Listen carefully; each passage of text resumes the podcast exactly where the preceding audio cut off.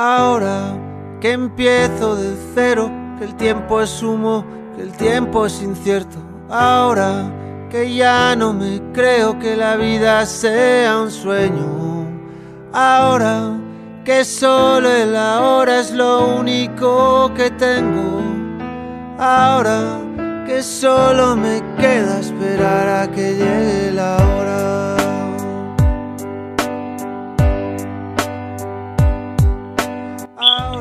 Queridos oyentes y oyentas de DLV Radio, ¿cómo estáis? Ya casi, casi, casi rozando el verano. Da igual en la fase en la que estéis, ¿estáis seguros? Estoy segura, segura de que estáis a puntito de salir a la playa, a la montaña, a pasear, a ver a vuestra gente, que ya es hora.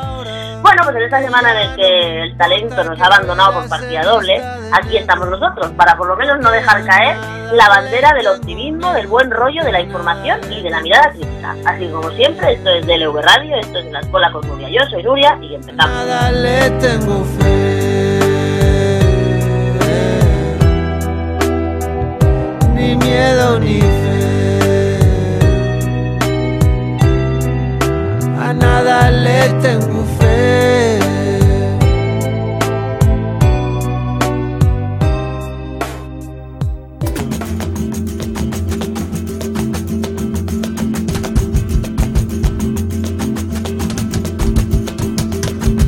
Yin yang, menos es más, polos opuestos que nunca se juntan. Vienen y van, líneas paralelas que nunca se cruzan. Bien, mal, madera o metal, puntos de vista que no se preguntan. Tal cual, azúcar o sal, los que se oyen pero no se escuchan. Yin Adán, desequilibrio por una manzana. Yin yang, bastos o espadas, palos opuestos en una baraja. Salir o entrar de un laberinto lleno de puertas. Yang, delante o detrás, los que se buscan pero no se encuentran. ¿Cómo vas? ¿Cómo lo ves? Tu veleta y la mía señalan rumbos distintos. ¿Cómo vas? ¿Cómo lo ves? Tu maleta y la mía viajan en vuelos distintos.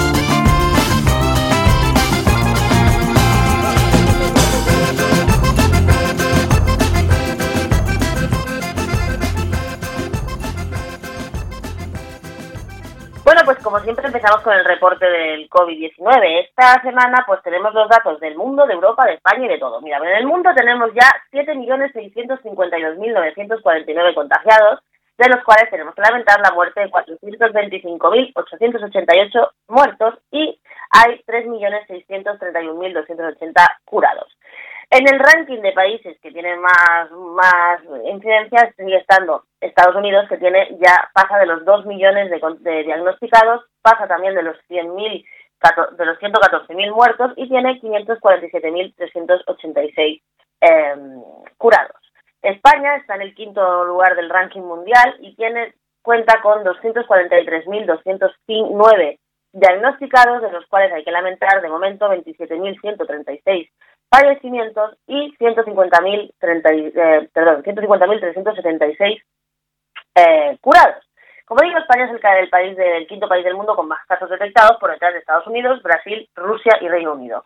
Desde el 31 de enero que se eh, que se que se confirmó el primer caso. Para hacer un poco de repaso de cómo está el patio, la comunidad autónoma más más afectada es Madrid, que contaba eh, ayer con 70.231 casos y luego ya viene Cataluña, que le sigue bastante de lejos, con 59.400. Castilla-León, Castilla-La Mancha, País Vasco y demás. Pero bueno, los números, como son los números, es la primera vez que los números son relativos, porque como no sabemos muy bien lo que pasa, pues las comunidades autónomas van avanzando, desavanzando, escalando, desescalando y tenemos pues pues diversas diversas novedades en cuanto a las fases esta semana. Sabemos que, por ejemplo, eh, hay partes de Cataluña que ya van a pasar a fase 3, sabemos también que Madrid pidió pasar a la fase 3 y sabemos también que Galicia va a ser la primera comunidad autónoma en pasar a la nueva normalidad que no nos gusta un pelo. Por otra parte, como hemos hablado también en otros programas de esta cadena, a partir del 15 de junio, o sea, a partir del lunes, se va a empezar a hacer un programa piloto en las Islas Baleares y en las Canarias para que empiecen a llegar turistas, porque si no, la economía este verano va a ser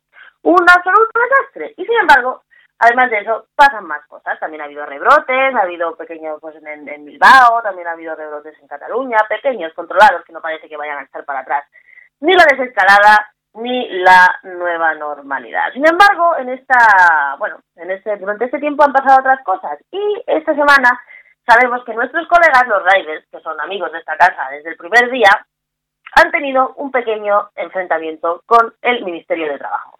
Según recoge el periódico El Economista.es, tres asociaciones de riders se enfrentan al Ministerio de Trabajo y diciendo que ellos quieren ser autónomos. Repartidores de Globo y de Libero envían una carta a la ministra Díaz en la que le piden mantener su estatus. Solicitan cambios en la ley para, tener vacaciones pagadas y fijar tarifas. Eh, los planes del Ministerio de Trabajo de convertir a los repartidores de, las grandes plataformas como Globo y Deliveroo o Uber Eats en asalariados antes del final del verano ha dividido a los casi 15.000 riders que trabajan en estas plataformas. La asociación Riders por Derechos se reunió el pasado lunes con la ministra, perdón, esto es la semana pasada, no es la semana pasada, eh, para abordar su situación laboral. Eh, durante el encuentro, Díaz garantizó a los portavoces de la asociación que su departamento sigue adelante con el proyecto de ley, la Ley Riders, que aborda el reconocimiento laboral de este colectivo.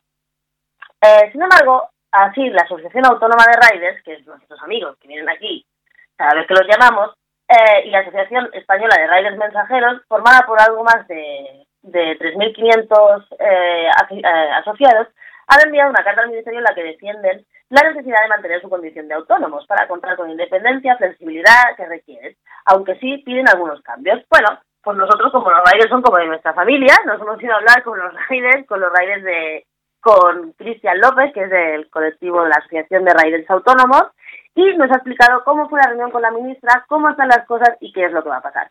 Así que nos hemos vuelto a dar la vuelta, valga la redundancia, y acordaros que nosotros empezamos las entrevistas de, de la pandemia, de la gente que trabajaba en la pandemia con los riders, y ahora que estamos saliendo de la pandemia, volvemos a los riders a ver cómo han pasado todo este confinamiento y cómo está el patio con el Ministerio de Trabajo. Os dejo con Cristian López. Bueno, pues esta semana en la escuela con Nuria volvemos a donde empezamos cuando toda esta pandemia, que es hablar con los riders, con nuestros coleguillas los riders, que son muy, muy amigos de este programa, ellos y ellas, porque chicas riders también hay y queremos saber cómo les ha ido en toda, desde que hablamos con ellos a, finales de marzo hasta ahora y también queremos saber que nos expliquen un poco porque han estado eh, reunidos con la ministra de Trabajo, cuál es su futuro, porque hay como una especie de divergencia entre que los riders sean trabajadores de las empresas que de las grandes plataformas, pero sin embargo hay otro grupo de riders bastante importante que también quieren ser trabajadores autónomos y parece que esta libertad de elección es la que está en juego. Para todo esto tenemos con nosotros hoy a uno de los representantes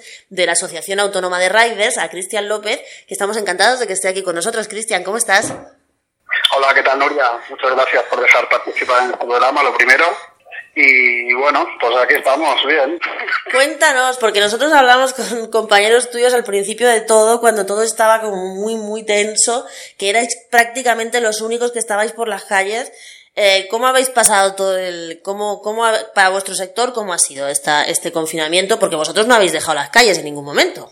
No, para nada, para nada. Bueno, pues nuestro sector al principio fue un poco caótico, ¿no? Porque somos muchos y tal, y, bueno, eh, el tema del trabajo, por ejemplo, bajó bastante, la demanda, eh, bueno. Pues o sea, supongo que vosotros también habréis notado los efectos económicos de que bajaran las, las, peticiones de, llevar comida y cosas a las casas. Totalmente, totalmente. Entonces hemos tenido muy poca demanda, en este sentido aún seguimos teniendo poca demanda por la situación actual. Y bueno. ¿Y os habéis podido coger algún tipo de ayuda o algo? Porque vosotros sois autónomos. Pues bueno, eh, sí, hay, un tipo de ayuda que han cogido algunos compañeros que son la de 650 euros mensuales y no pagar el autónomo. Pero bueno, este mes, por ejemplo, nos han cobrado las cuotas de, del aplazamiento de fin de año. Claro. Imagínate. Claro, porque vosotros pagáis autónomo y como todos los autónomos también pagáis IVA y demás. Todo, todo, todo, lo pagamos todo. Ok. ¿Y las plataformas, las plataformas para las que trabajáis, han hecho algún tipo de acción, nos han ayudado en algo o han pasado olímpicamente? Sí, nos han, nos han repartido bastante material sanitario, mascarillas, peles, de todo, o sea, nos han ido informando día a día de la situación, eh, etcétera. Han estado bastante con nosotros, nos han apoyado bastante en ese sentido. Y ahora que empezamos un poco a ya otra vez a, a, dejar esto atrás y que ya podemos estar planteando otras cosas, yo tengo, tengo entendido que vosotros habéis estado estos últimos días eh, en contacto con el Ministerio de Trabajo, de hecho, en, reunidos directamente con la ministra de Trabajo para plantear la situación del sector de los riders, que parece que siempre está en entredicho entre autónomos, trabajadores, que parece que, bueno, que, que, que la precariedad pues siempre viene de que no sois, de que no sois trabajadores, pero hay una parte de los riders que queréis ser autónomos. Entonces, ¿cómo ha sido el acercamiento? ¿Por qué ahora la ministra os ha llamado? ¿Quién ha hecho ese, quién, y quién, y quién está en esas reuniones y quién ha hecho ese posible ese encuentro? Bueno, pues te voy a explicar así un poco por encima, Nuria. Sí, porque nadie sabe, porque como las noticias pasan así desapercibidas, todo lo que no sea coronavirus, yo creo que es muy importante que un sector como el vuestro, pues, y además me parece, por lo que me explicaba algún compañero, que habían metido más gente en esa supuesta ley Rider que quieren sacar, ¿cómo está siendo este tema? Porque la gente realmente no lo sabe. Pues bueno, mira, te explico un poco. Mira, nosotros somos un grupo de repartidores que llevamos muchos años en este sector del reparto y especialmente colaborando con las plataformas digitales. Creamos esta asociación autónoma de riders que a día de hoy lleva casi un año constituida con cerca de 800 socios a nivel nacional. Aparte de la lucha que tenemos y hemos tenido con estas plataformas para mejorar nuestras condiciones, ya sea tarifa, volumen de trabajo, entrada, entrada masiva de riders, alquiler de cuenta, nos preocupa que nuestro gobierno, especialmente el Ministerio de Trabajo actual, no nos tome en consideración para abordar la nueva legislación aparte de incluirnos a nosotros, somos más colectivos, o sea, no solo son las plataformas digitales, también hay varios autónomos que trabajan en este transporte, no están, por ejemplo, están en NACE, SEUR, no sé, etcétera, hay varias empresas. Bueno, eh, la ley lo que quiere es regular eh, nuestro sector por activa, esta ley quiere regular nuestro sector por activa y por pasiva. O sea, quiere dejar, o sea, quiere regularlo todo como si todos fuerais trabajadores mm, de plantilla, entiendo, ¿no? Exacto, exacto. Quieren regular nuestro sector sin preguntaros a vosotros. Esa es una propuesta y ya está. No, no, no, no nos han, o sea, no nos han preguntado a nosotros. El tema es que el día, o sea, nos dejaron reunirnos con Verónica Martínez Barbero, la directora general de trabajo, que fue la reunión creo que el día 2 de febrero de este año, y en su momento ya se nos dijo que la decisión ya estaba tomada a nivel de gobierno. Antes de hablar con vosotros. Exacto. Ah, qué bien, qué democrático. Exacto y bueno, que ya estaba tomada a nivel de gobierno y que como asociación no podíamos hacer nada, ya que el Ministerio de Trabajo no nos reconoce como interlocutores válidos. ¿Y a quién reconoce si no reconoce a vosotros que sois los afectados? Pues reconoce a los sindicatos como UGT, eh, Redes por Derecho, Elite Taxi, que no sé qué pinta en nuestro sector. Eso te iba a preguntar, ¿qué hacen los taxis ahí? Además, concretamente, Elite Taxi, que no es cualquier asociación de taxi, vamos. Bueno, supongo que también tendrán alguna plataforma de ellos, no lo sé, o también trabajarán digitalmente pero vamos, eh, lo que es a nosotros no nos han dejado mm, eh, no nos han dejado intermedir en esa mesa, o sea, no nos han dejado participar en esa mesa. Y entonces os llamaron solo para explicaros lo que pensaban hacer y ya está.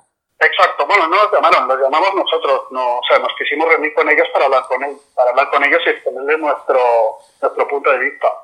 Pero bueno, que se nota que por motivos de promesas electorales o actual gobierno formado por PSOE y Unidas Podemos, no pueden poder dar asalariados sí o sí es un tema importante para nosotros, ya que nosotros no queremos seguir, no queremos ser asalariados, queremos seguir con nuestra... Bueno, el que quiera ser asalariado, lo importante sería que la posibilidad de que quien quiera ser asalariado lo sea y el que quiera seguir siendo autónomo que lo sea, ¿no?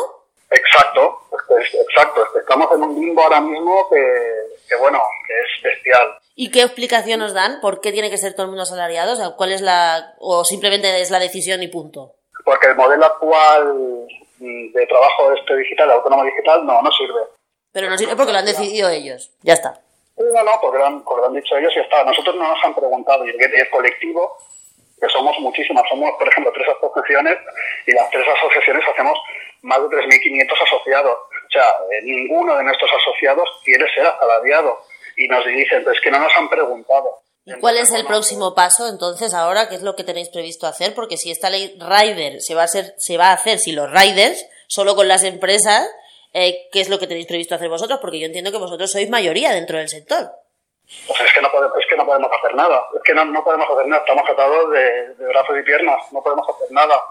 Ya te digo, y la sorpresa fue cuando el día 1 de junio Yolanda Díaz se reunió con unos sindicatos, ya te digo que estos sindicatos no nos representan. ¿Con quién se reunió? ¿Con los sindicatos mayoritarios? UGT, Raíces por Derecho, Taxi, eh, y bueno, los únicos que han participado no en estas plataformas, pues, como Riders por Derecho, llevan sin trabajar en estas plataformas desde el 2017-2018. ¿Y ellos cómo trabajan? ¿Como cooperativa o cómo? no, tienen una, supongo que tienen una empresa, bueno, no sé, no sé, es que no... Ok, vale, vale, lo que sea, da igual, no lo sabemos. Pero vamos, que a, vos, que a vosotros que tenéis 3.500 asociados, ¿de cuántos riders hay en España más o menos? No lo sé, más o menos la, la cifra no lo sé, pero hay bastantes. Bueno, que vosotros, pero vosotros... ¿Cuánto? A lo mejor como 10, a lo mejor somos 10.000, 9.000, no lo sé. Pues vosotros que representáis casi a un 40% de los riders, nadie os ha llamado. Nadie, nadie nos ha llamado. Entonces, por eso te digo que nos llevamos la sorpresa esta, que ya el 1 de junio se reunieron con ellos y con nosotros no nos dicen que no somos interlocutores válidos al ser una asociación. Y bueno, si si el gobierno de verdad nos quiere ayudar, que nos proporcione una seguridad jurídica. Claro, porque vosotros lo que queréis que hagan, ¿qué es? O sea, ¿cuáles son vuestras reivindicaciones? Básicamente, que se entere todo el mundo. No sé, o sea, nuestras reivindicaciones es que queremos seguir siendo autónomos, pero con unas mejoras, o sea, con un, con un contrato eh, con un contrato trade o digital que nos, nos, nos brinde las coberturas, no sé, eh, que, que necesitamos, que ahora mismo no tenemos, o sea, porque ahora mismo estamos en una ley que, bueno, que se tiene que modificar, pero ellos lo que quieren hacer es ponernos asalariados y punto. No hay, aquí no hay discusión. ¿Y las empresas, las grandes plataformas, tienen algún, se han posicionado de alguna manera, os van a echar la mano o, o- o están a favor de esta historia?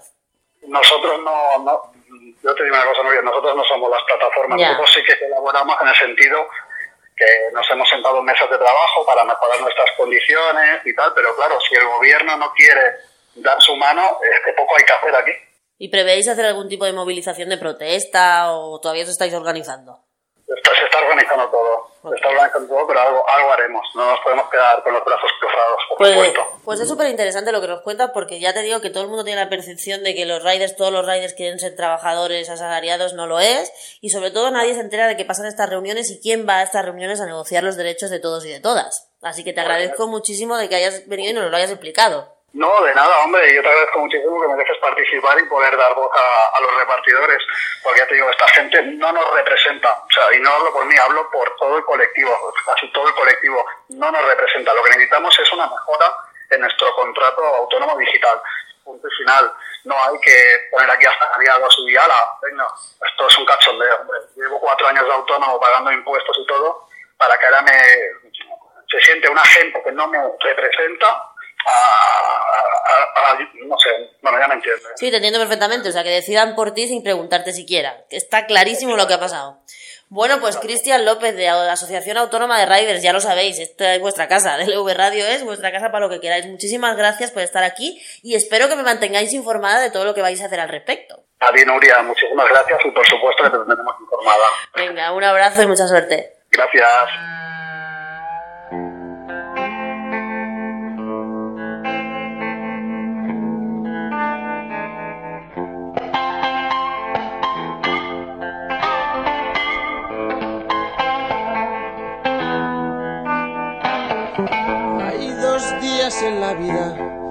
Para los que no nací, dos momentos en la vida que existen para mí, ciertas cosas en la vida no se hicieron para mí. Hay dos días en la vida para los que no nací.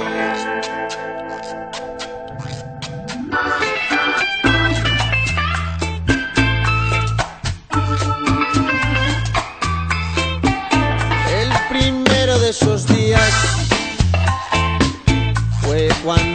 conocí. Me atraparon tus mentiras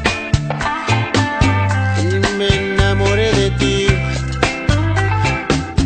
Del camelo de tus risas, de tus ganas de vivir, de la crueldad de tus caricias por las que creí morir.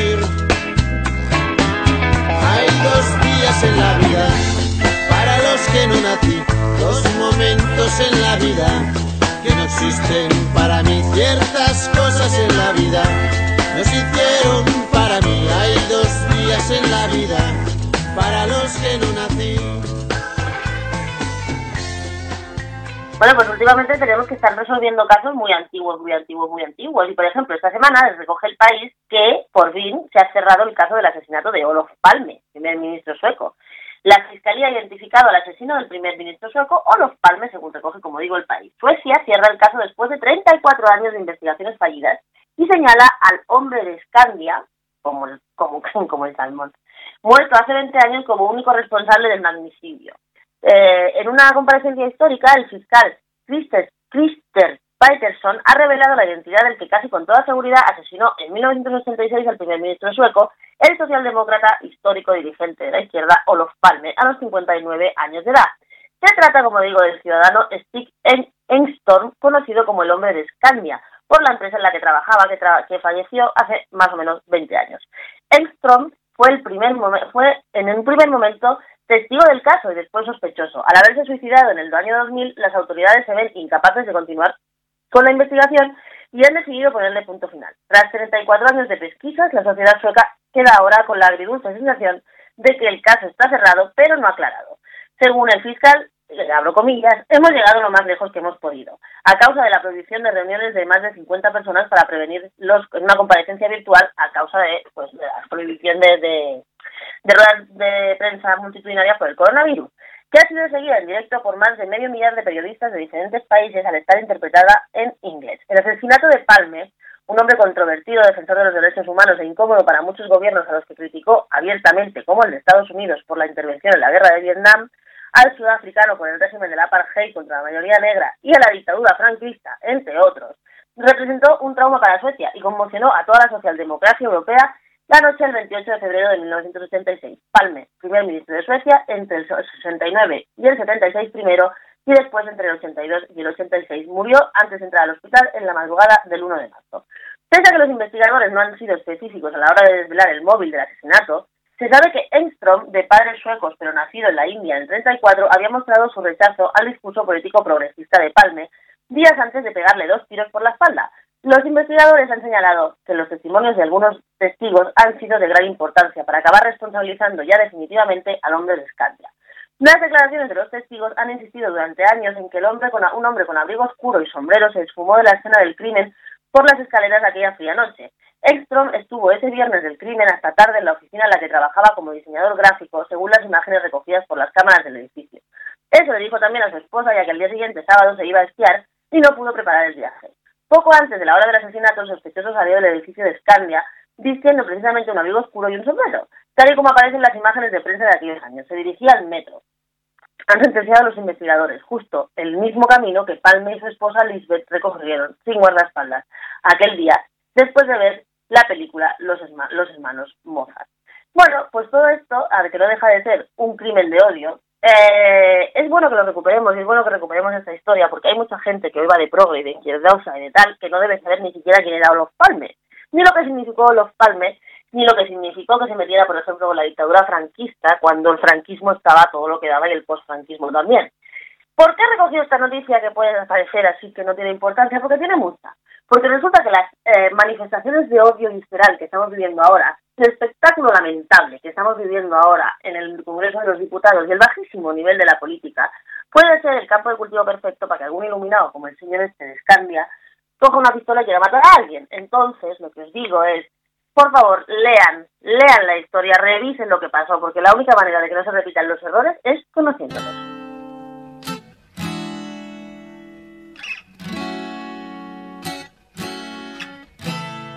bonito, todo me parece bonito. Bonita mañana, bonito lugar, bonita la cama, que bien se ve el mar. Bonito es el día que acaba de empezar, bonita la vida. Respira, respira, respira teléfono suena, mi pana se queja, la cosa va mal, la vida le pesa, vivir así ya no le interesa, que seguir así no vale la pena, se perdió el amor, se acabó la fiesta, ya no anda el motor que empuja la tierra, la vida es un chiste con triste final, futuro no existe, pero yo le digo bonito, todo me parece bonito. Bonito,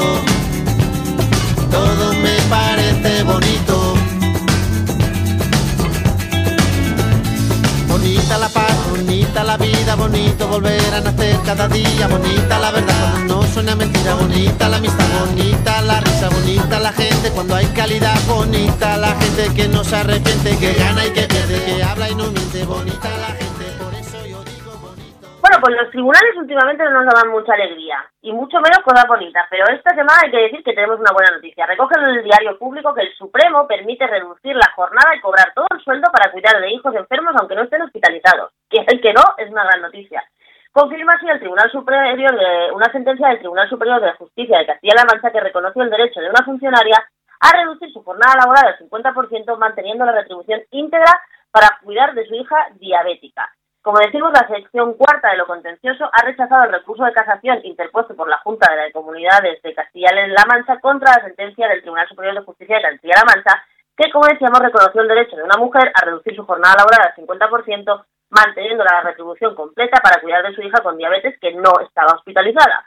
Cuando la mujer solicitó la reducción de su jornada uh, laboral, su hija tenía 5 años y necesitaba dos controles de azúcares en horario escolar.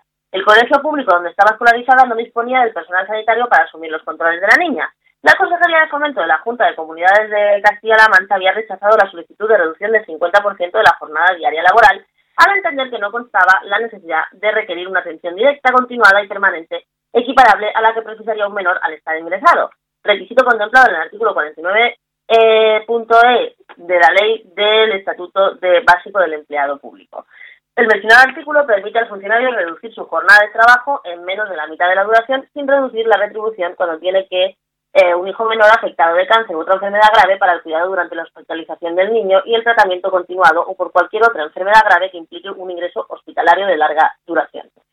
En su recurso de casación, la Junta de Comunidades de Castilla-La Mancha alegaba que se habían vulnerado las normas citadas porque en este caso concreto no existe hospitalización ni tratamiento continuado, ni siquiera cuidado en el domicilio del menor, la cuestión analizada por la sala es si este artículo 49e resulta de aplicación en los supuestos en que no resulta necesaria dicha hospitalización y en el caso de concluir que no resulta necesaria dicha hospitalización, si el cuidado directo, continuo y permanente puede ser interpretado de forma compatible con la escolarización del menor. En la sentencia, el tribunal explica que no se ha desarrollado el Estatuto Básico del, Empleo, del Empleado Público y concretamente la aplicación del artículo, tal y como se recomendaba por el Defensor del Pueblo en 2013 y acordada por la Comisión de Empleo Público para concretar los supuestos en los que es aplicable ese permiso a los padres sin que se exija sistemáticamente el ingreso hospitalario del menor. Bueno, pues es una buena noticia. Eh, la sala al final entiende que el artículo 49 resulta de aplicación en los supuestos en los que es necesaria la hospitalización del menor pero sí es necesario un cuidado directo, continuo y permanente, aunque el menor se encuentre escolarizado. Esto es una gran noticia. El problema es que estamos hablando de funcionarios. Y todos sabemos que los funcionarios, que tienen muchas desventajas, tienen muchas ventajas y es que se pueden acoger a ciertos derechos que los trabajadores y las trabajadoras de las empresas privadas no pueden. Y no es que no puedan porque esto no funcione para ellos, que en este caso no funciona, porque a los trabajadores de las empresas privadas no se les aplica el artículo 49e del Estatuto Básico del Empleado Público, sino que además sabemos perfectamente que eh, cada vez que se pide algo extra para la conciliación familiar, específicamente y afecta sobre todo a las mujeres, lo que suele acabar los contratos es en un finiquito estupendo y la gente en la calle. Así que está bien, está muy bien, pero todo lo que tiene que hacer el Ministerio de Trabajo, los sindicatos y las y sobre todo los agentes sociales es y los tribunales es garantizar ese tipo de derechos para todos los trabajadores y trabajadoras, no solo para los empleados públicos, a los que desde aquí saludamos afectuosamente.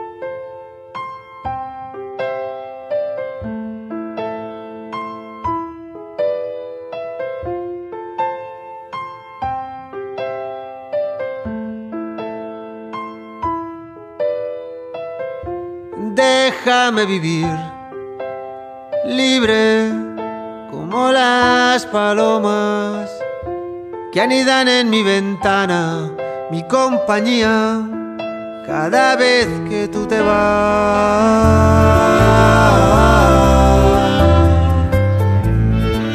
Cada vez que tú te vas.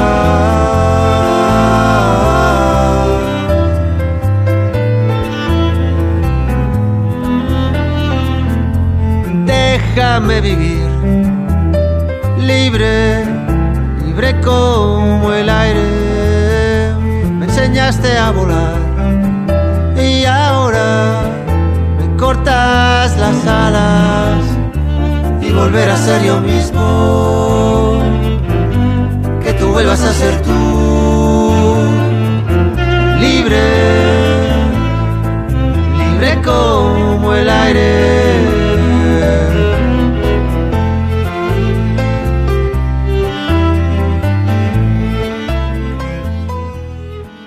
Pasado miércoles, dos mujeres fueron arrolladas por un tren en la localidad de Barrera, en, en Torrelavega.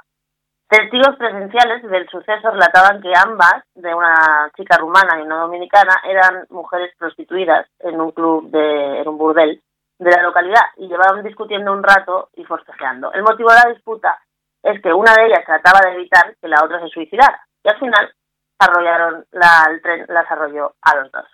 Los vecinos de Barrera, localidad perteneciente al término municipal de Torrelavega, eh, se despertaban este jueves aún sorprendidos por el fallecimiento la noche anterior de estas dos mujeres arrolladas por un tren en una zona tapiada con un pequeño acceso a la altura del aparcamiento del bar La Principal.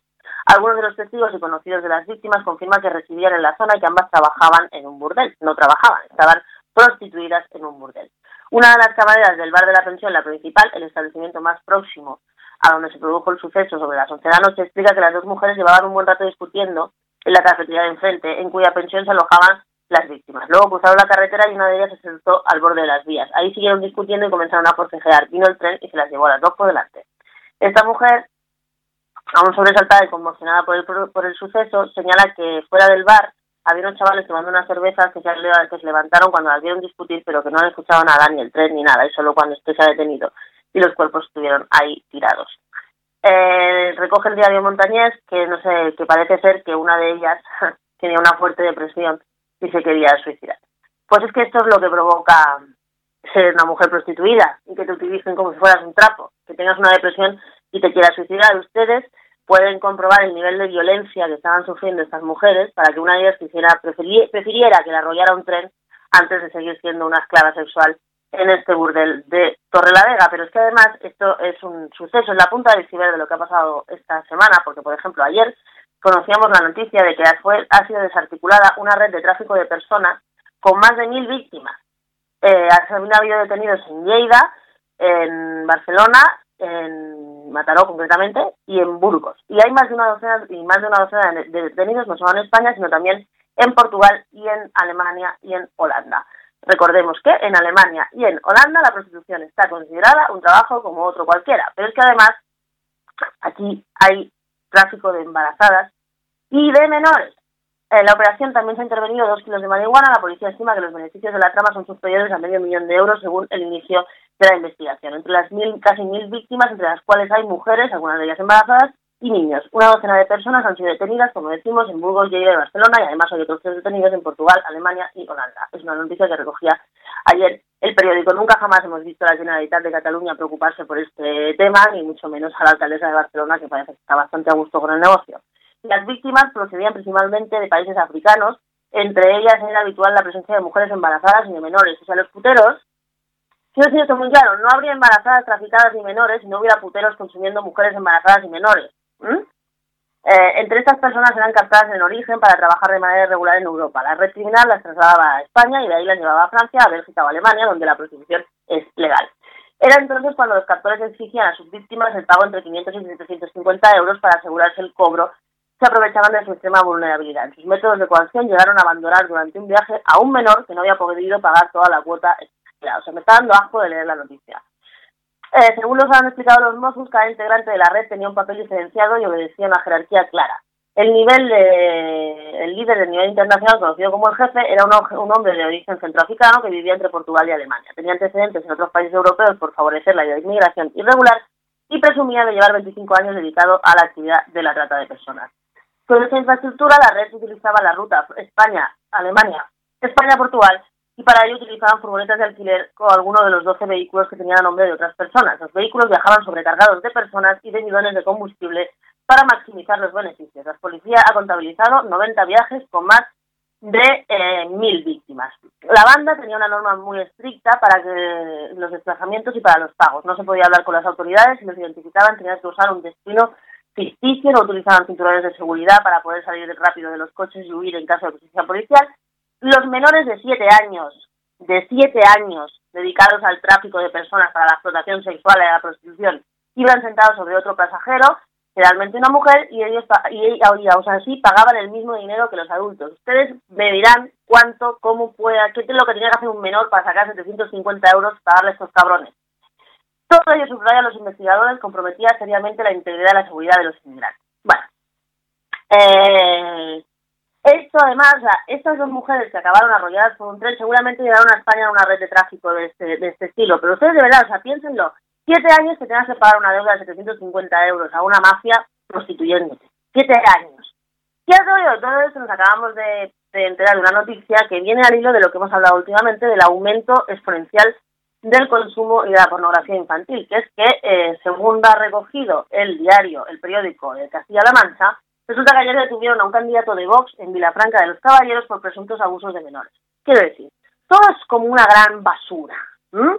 Esto, la posmodernidad, hay que haya una ley de libertad sexual que no reconozca que la prostitución es violencia sexual, eh, hablar de la prostitución como si fuera un trabajo, eh, pasando de la trata de menores, pasando de la trata de personas, todo es una gran asquerosidad que nos están intentando meter ahí al calzador. Quien lo haga que lo, lo lleve sobre su conciencia y sobre su cuerpo, porque nosotras nosotros estaremos aquí para denunciar que esto es una violación flagrante de los derechos humanos.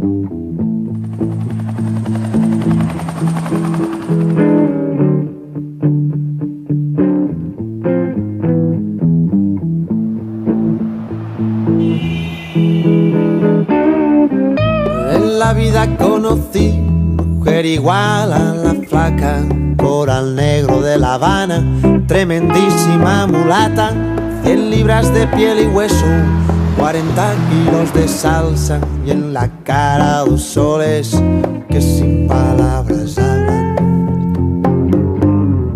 que sin palabras hablan. La placa duerme de día, dice que así el hambre engaña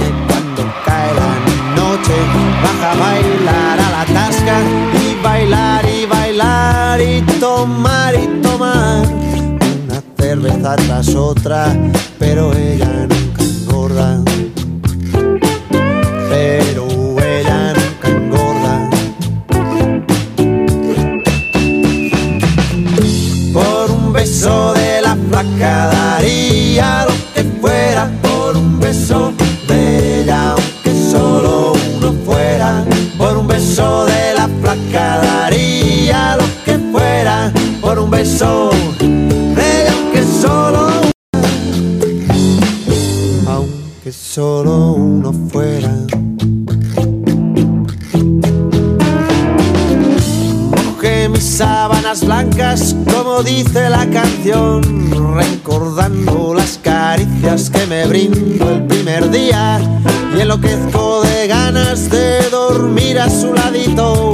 porque Dios que está flaca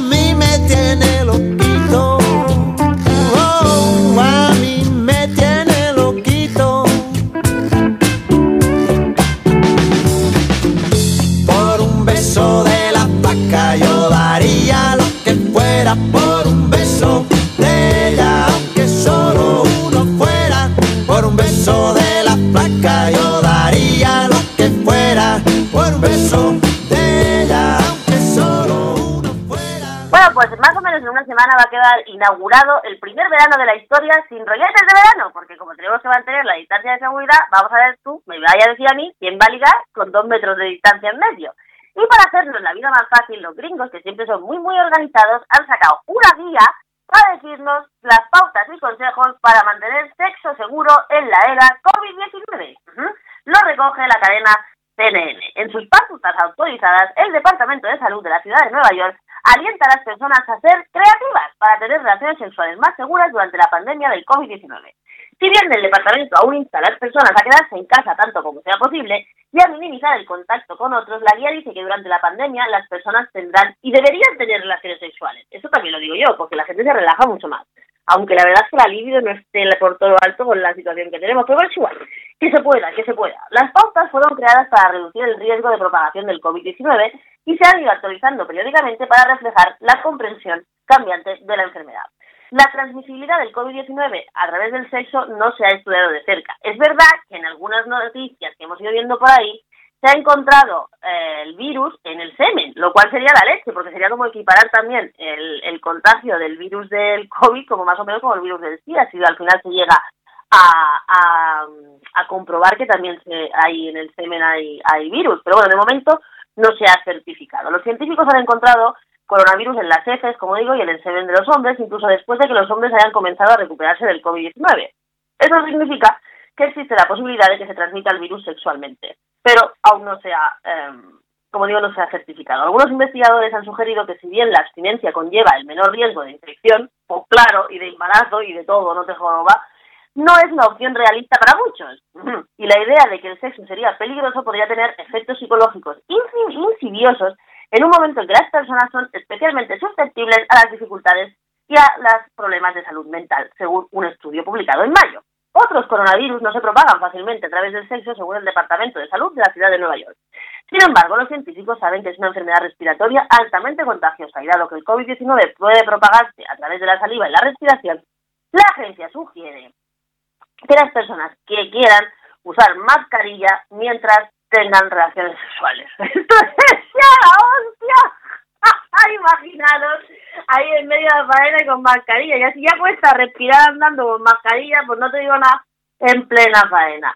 Según la guía te pone, hazlo un poco picante, dice las pautas. Sé creativo con las posiciones sexuales y las barreras físicas como las paredes que permiten el contacto sexual y evitan el contacto cara a cara. Otras personas pueden masturbarse juntas y mantenerse físicamente distantes según sugieren las directrices. O sea, lo que dicen las autoridades de Nueva York es que el, amante más seguro eres tú mismo, viva el organismo. La determina, el departamento le recuerda a la gente, como digo, que tú eres la pareja sexual más segura. La siguiente opción más segura es consensuada con un adulto que viva en tu mismo hogar. O sea, si viven contigo, vale, y si no, fatal. Sin embargo, si hay interés en tener relaciones sexuales con alguien que no viva contigo, como puede ser el 90% de la población, las pautas recomiendan elegir una pareja en la que confíes para hablar sobre los factores de riesgo del COVID-19, al igual que hablaría sobre los condones o sobre el sexo seguro.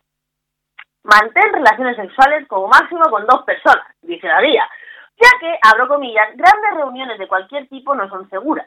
Si deseas encontrar una multitud para el sexo, elige espacios grandes, más abiertos y bien ventilados. Cubre tu cara y lleva desinfectante para las manos cuando lleves a una orgía. Para las personas que buscan sexo en línea, el, departamento aconseja a las personas que tomen un descanso en las citas en persona y, apaguen a las, y, y, se apeguen a las fiestas sexy de Zoom u otras fiestas por vídeo. Esto es un horror. Para aquellos que desean levantar o tener relaciones sexuales fuera de su círculo cercano de contactos, las pautas aconsejan vigilar los síntomas y hacerse la prueba del COVID-19 mensualmente o dentro de 5 a 7 días después del encuentro. Además, toma precauciones al interactuar con personas de riesgo de contraer una enfermedad grave de la enfermedad. Las personas mayores de 65 años o las personas con afecciones médicas graves deben ser las más cuidadosas. La agencia también recuerda a las personas que tener anticuerpos contra el virus o un diagnóstico positivo previo no significa ser inmunes a la enfermedad para siempre. Dice que las personas deben ser cautelosas a la hora de usar la prueba para tomar una decisión sobre con quién tener relaciones sexuales y de qué tipo de relaciones sexuales, ya que la prueba de anticuerpos no es definitiva. ¿Mm? Nueva York no es el único departamento de salud local que alienta a las personas a tomar precauciones durante la pandemia. También en Washington ponen un fuerte, un fuerte énfasis en tener relaciones sexuales solo si ambos se sienten bien y tienen una buena higiene de manos y de juguetes sexuales. O sea, lavarse antes de echar un polvo. Esto era de antes, no era de la pandemia, ¿sabes? Pero bueno. Oregón usa gráficos lindos para transmitir el punto. San Francisco aconseja a las personas que limiten las relaciones sexuales a sus principales parejas, ¿eh? o con quien se vive y se tenga relaciones usualmente. Y si tienes que mantenerte físicamente distante de tu amor, como lo expresan las pautas de Austin, estas pautas te dan sugerencias creativas para una cita nocturna durante la pandemia. ¿Qué os parece? ¿Qué os parece los gringos aconsejándonos sobre cómo tenemos que tener sexo durante la pandemia. Estos tíos siempre lo tienen todo súper bien organizado, pero eso es la primera potencia mundial. Sobre todo me ha gustado lo de la organización de las orgías y el desinfectante para las manos si vas a una orgía gigante. Bueno, tengan suerte, tengan suerte este verano, hagan lo que puedan. Mira a su conviviente con más amor y más cariño, que eso es lo que hay. Y sobre todo practiquen sexo, que el sexo es salud. Y aquí hay que estar muy saludable.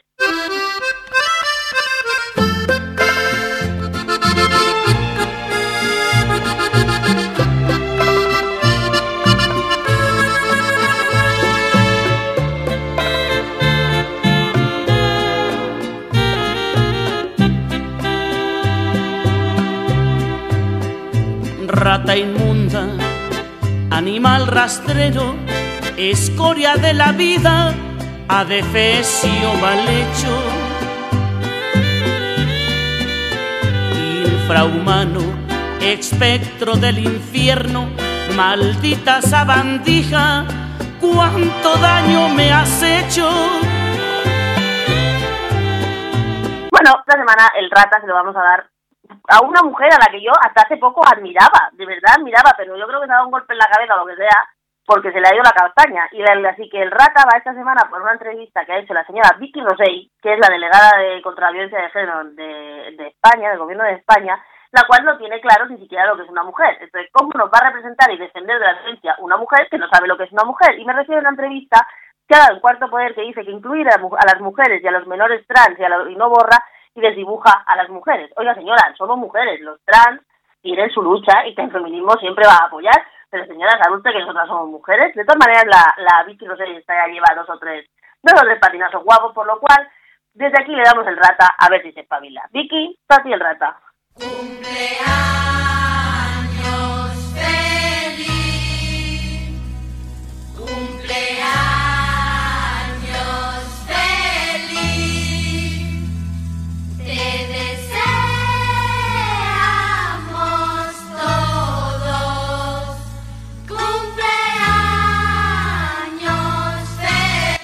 Estamos de cumpleaños, ya tenemos un añito, hemos cumplido un añito en el Radio, estamos muy contentas muy contentos porque somos un montón, cada vez somos más, cada vez tenemos más programas, cada vez estamos más consolidados más consolidadas y estamos súper felices, pero vamos que la felicitación para vosotros que nos seguís cada vez más en nuestro canal de YouTube, en nuestras redes sociales, en todos los eventos que hacemos. Total, estamos de cumple y lo queremos celebrar con vosotros. Esta semana, para celebrarlo, además de tener toda nuestra programación habitual, un nuevo programa de eh, la política covidiana, además, el miércoles vamos a tener el tercer foro virtual en directo e interactivo para hablar esta vez sí de feminismo con grandísimas ponentes y grandísimos ponentes para hablar del confinamiento perpetuo de las mujeres, que será el próximo 17 de junio a las 5 de la tarde, como siempre, a través del canal YouTube de DLV Radio. Por lo demás, como siempre, estamos muy felices de estar aquí, queremos compartir muchos más años con vosotros, es muy importante seguir cumpliendo años, evidentemente, y de momento, pues nada, nos vemos aquí en DLV Radio con toda nuestra programación, pasarlo bien, tengan buen fin de semana, buena semana cuando sea que nos escuches y un abrazo.